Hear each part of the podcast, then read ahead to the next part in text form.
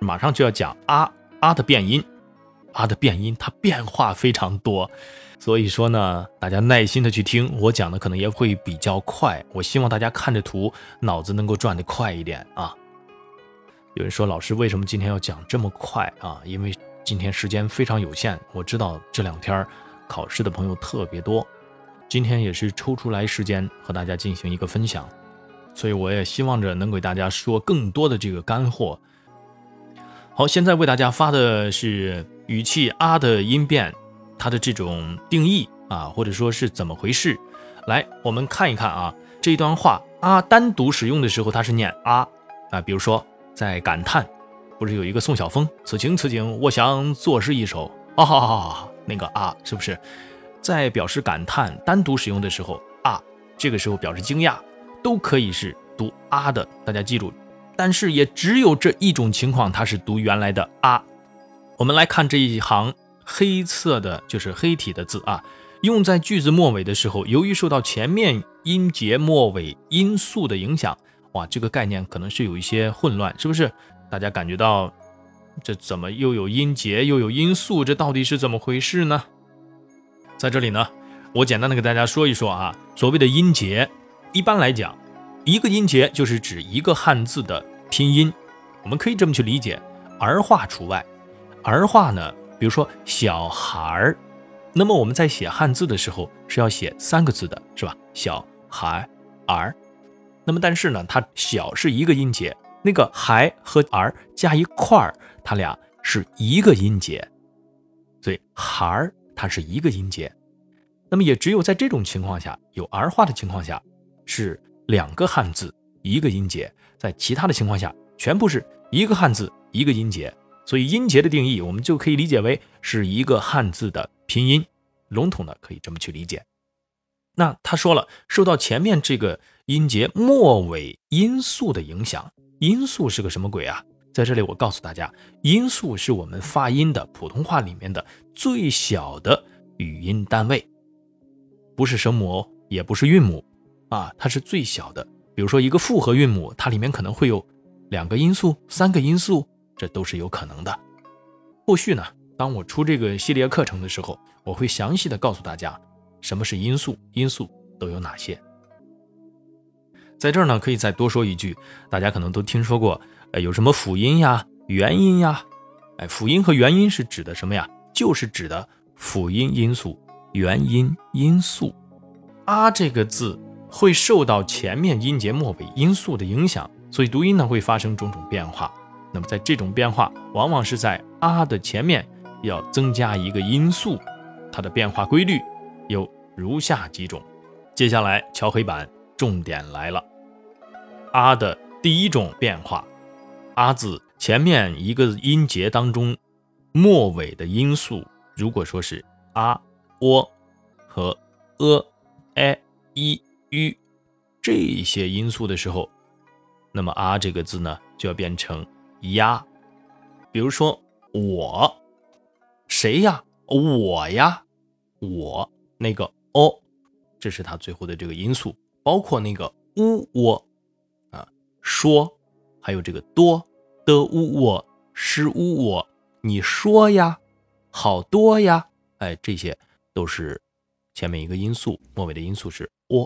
凹跟一凹后面那个也有一个圆圈，但是凹和一凹在这个里边，比如说棉袄后边有一个啊，这谁的棉袄就不能读呀了，你不能谁的棉袄呀，这就错了。比如说那个腰，你要不要就不能读呀了啊，所以说呢，大家要理解啊。那凹的时候读什么？我待会儿告诉大家。后面比如说有这个呃的。你真是我的好哥哥呀！哎，这是读呀，没有问题。还有那个耶，比如说你赶紧写作业呀，这也是呀。鱼的时候，好大的鱼呀，读一的时候，学习呀。好，这个时候是读呀。但是要说到啊，这个一，如果说它前边是你看鸡七西啊，包括的、特、呢、了、堤岸的堤。包括这个提提起来的提，还有你，还有老李的李，那么这些它都是读作呀。但是呢，如果说这个小一啊，韵母一前头是 z c s 和 zh ch sh 来做声母的时候，就不能读作呀了。那么这就是其他的一种了，其他的一种，我们待会儿再说。这个第一种变化是最难记的，但是呢，我告诉大家不要记这一种，不要记这一种，这种它难记，我们就不记了，我们记其他那些好记的、有规律的。下面所有的变音情况都是有规律的。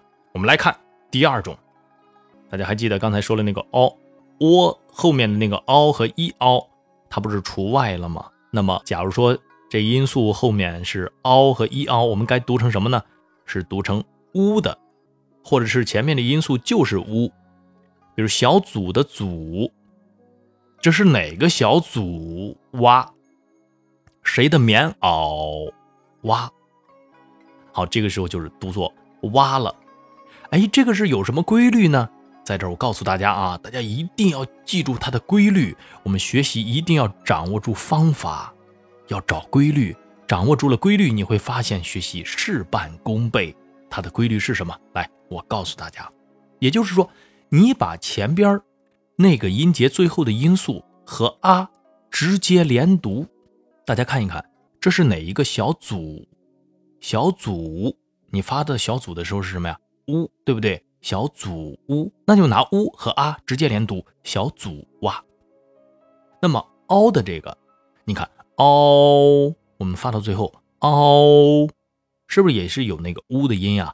所以呢，我们就直接和啊进行连读。好，这一项没有问题吧？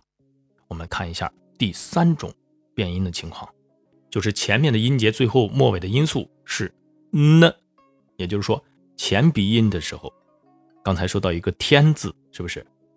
多么好的天呐！这本书多好看！你看，看那个“安”最后归到那个“嗯”，那就拿这个“呢”和“啊”直接连读，它最终的效果就是“那”。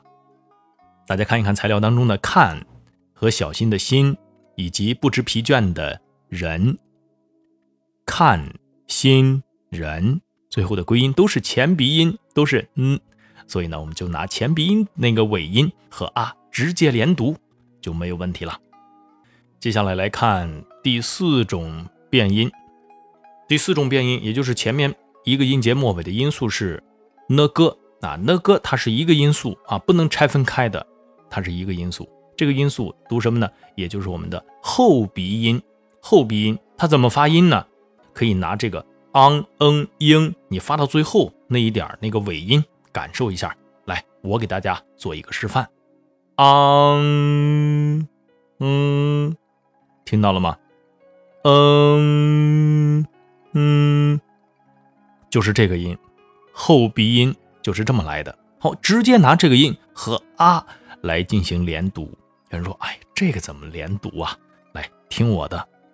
嗯啊，啊，啊，啊的感觉，啊，它既不是嘎，也不是啦它是啊，啊，哎，哼着这个鼻音，后鼻音，嗯，嗯啊，啊，靠软腭的力量来和舌根接触一下，发这个啊。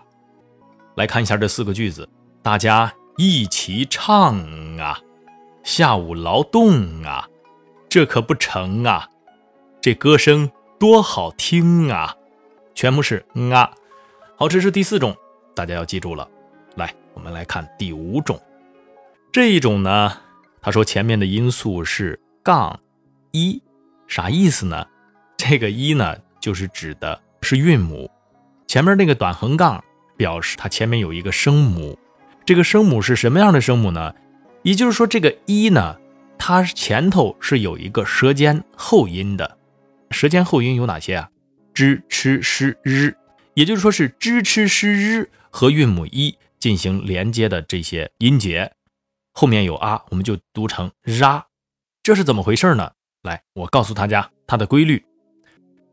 我们来发一发 zh、ch、sh、r 这四个音，你发到最后，你看一看它是什么音。我给大家做一个示范啊，比如说 zh，之，最后是不是日？来发一下吃，吃，最后是不是也是日啊？再发一下狮子的狮，狮，最后是不是还是日？那么最后一个日，那更不用说了，从开头就是日。所以说呢，支吃诗日，最后发到最后，它的尾音全部是日，所以我们就拿这个尾音来和啊进行连读，就是啊。听明白了吗，各位？比如说，这是怎么回事啊？你用的什么纸啊？这是一种，都明白了吧？这个读 r 的时候，还有一个儿化音，所有的儿化音后面加上啊，也都是读成 r。这是因为我们卷舌了以后，它这个舌头的位置接近于发日那样的一个位置，所以呢，它衔接啊的时候。用 r 来发音，舌头最为轻松，衔接的最为流畅。我们的语言习惯就这样约定俗成了。所以有儿化音有二出现的时候，后面的啊音也要变成 r。好，这是第五种。接下来我们来看一看第六种。第六种它和第五种是对应的，也就是说，一前面是舌尖前元音的时候，那么也就是说横杠。代表的是舌尖前音，舌尖前音有三个 z、c、s，前面是这样的音节的时候，后面的啊要变成 za，为什么呢？我们继续把前面这样的音节延长一下，我们看一看 z、c、s 发到最后它是什么音？首先来发 z，z 一 z，是不是一直是 z？再发 c，c，是不是也是 z？再发 s。丝是不是也是 z？所以呢，z、c、s，它这三个的尾音全部是 z，就拿这个 z 和啊进行连读，就是 za。各位亲爱的朋友，明白了吗？是不是发现我们的普通话，哇，原来这么神奇，还有这样的规律？